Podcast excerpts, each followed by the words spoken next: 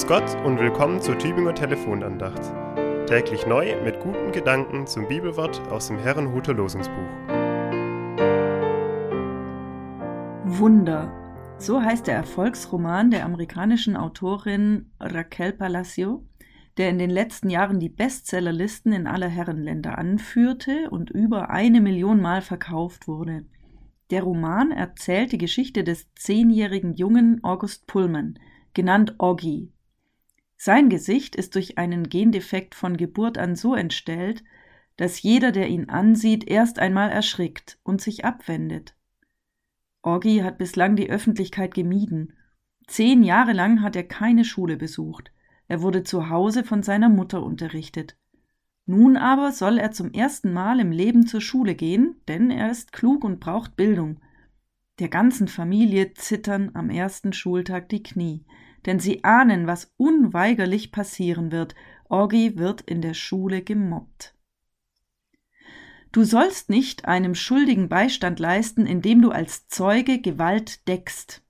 Die heutige Tageslosung aus 2. Mose 23.1 entstammt der ersten großen Rechtssammlung des Alten Testaments, dem Bundesbuch. Auf den ersten Blick sind das Verbote und Gebote für Gerichtsverfahren. Vermutlich stammen sie aus dem frühen Rechtswesen in Israel. Auf den zweiten Blick aber geht es um Handlungsanweisungen für den Alltag. Wer als Zeuge Gewalt deckt, wer wegschaut und lieber mal nichts sagt, hat viel mehr Einfluss auf das Schicksal der Opfer, als er vielleicht meint. Das zeigt die Alltagsgeschichte von Oggi der nun in der Schule alle möglichen Formen von Ausgrenzung und Gewalt erleben muss. Ein Mitschüler erfindet einen beleidigenden Spitznamen, mit dem Orgi gerufen wird. Er legt ihm fiese Zeichnungen an den Platz. Niemand will neben Orgi sitzen. Es gilt die Regel, wer Orgi berührt, kriegt die Pest. Die Mittagspausen verbringt der Junge allein an einem Tisch. Nicht selten wird beim Mobbing aus solchen Sticheleien und Ausgrenzungen handfeste physische Gewalt. Kinder werden dann in der Pause oder auf dem Schulweg von ihren Mitschülerinnen und Mitschülern verprügelt. Orgi ist anders als seine Mitschüler. Er ist prädestiniert zum Mobbingopfer. Statistisch gibt es einige Merkmale dafür, welche Kinder es häufiger trifft. Äußere Merkmale können eine Rolle spielen, eine Behinderung, Übergewicht oder kleine Körpergröße. Mobbingopfer haben oft von vornherein ein negatives Selbstwertgefühl, sind ängstlich und verhalten sich passiv. Das ist natürlich alles nicht immer so. Auf Orgi treffen zum Beispiel längst nicht alle diese Merkmale zu.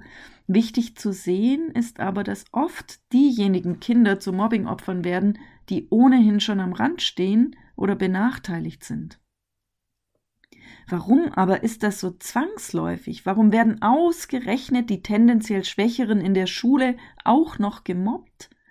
Ganz einfach, weil es Kinder gibt, die das tun. Mobbing braucht immer auch mindestens einen Täter. Täterkinder sind oft älter, größer und stärker als ihre Opfer. Sie sind meistens sehr selbstbewusst und haben große Machtansprüche. Sie haben wenig Mitgefühl für ihre Opfer und billigen Gewalt zur Durchsetzung ihrer Ziele. Mobbing in der Schule ist sogar oft Selbstzweck. Dem Täter ist es ziemlich egal, wer das Opfer ist. Hauptsache, es gibt eins. Aber natürlich sind nicht alle Kinder Täter. Manche Mitschüler sind Handlanger, andere bilden das interessierte und amüsierte Publikum, ganz wenige Kinder verteidigen das Opfer. Die allermeisten aber sind die sogenannten Raushalter. Sie schauen weg und halten sich aktiv von den Schikanen fern. Sie beteiligen sich nicht, gehen aber auch nicht gegen das Mobbing vor. Du sollst nicht einem Schuldigen Beistand leisten, indem du als Zeuge Gewalt deckst. Der Königsweg gegen Mobbing in der Schule ist es, die schweigenden Zeugen in die Pflicht zu nehmen.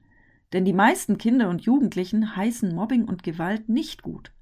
Und sie sind am nächsten dran am Geschehen, das sich meist in den Pausen oder auf dem Schulweg abspielt, fernab von den Augen der Erwachsenen. Die schweigenden Zeugen müssen allerdings ermutigt werden, etwas gegen das Mobbing zu sagen oder zu tun.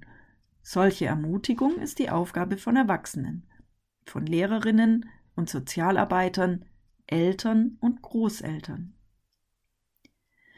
Die Geschichte von Orgi Pullman jedenfalls geht gut aus. Zwei Kinder haben den Mut, sich mit ihm anzufreunden.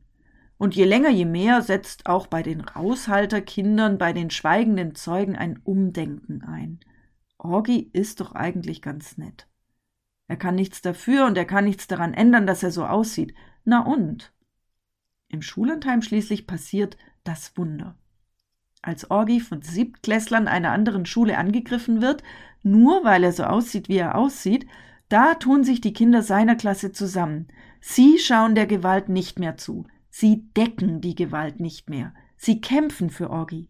Ein Wunder ist geschehen. Es braucht kein Mobbing.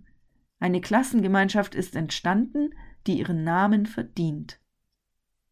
Herzliche Grüße, Ihre Pfarrerin Susanne Fleischer aus Kusterdingen.